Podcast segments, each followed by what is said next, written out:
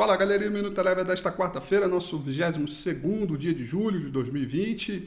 Destaca um pregão que eu poderia dizer do 21 dia de julho. Afinal de contas, a sessão de hoje foi muito parecida com a sessão de ontem, em termos de comportamento de preço, chamado price action, e também da, de uma certa confusãozinha, falta de sincronismo entre as bolsas as principais praças uh, no mundo todo e o dólar para baixo. Vamos começar com a moeda americana. O dólar caiu 1,38%, mantendo o cenário de desvalorização sobre praticamente todas as moedas no mercado internacional, do mercado emergente e também o dólar index, que é uma cesta de moedas aí, é de, moedas, de moedas pares é, do dólar que caiu 0,17. O S&P 500 subiu hoje 0,57%, ainda a mercê de indicadores locais, sobretudo balanços corporativos. O petróleo, um dia de oscilação, mais para terreno positivo e negativo, fechou praticamente estável, com queda de 0,09, ou seja, muito próximo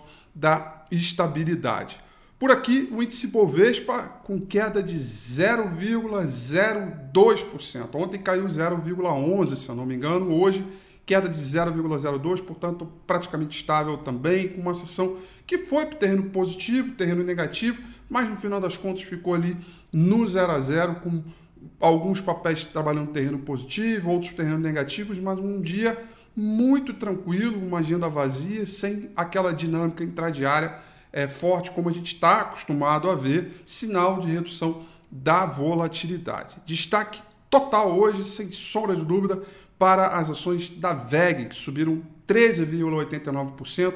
Mais cedo, antes da abertura, a VEG noticiou seu resultado é, referente ao segundo trimestre, que veio explosivo, muito acima do esperado. Os, os clientes da Eleven é, já, já, já tiveram acesso à nossa análise, que foi muito acima do esperado. O mercado gostou da ideia, portanto, alta de 13,89%. O Minuto Eleven fica por aqui.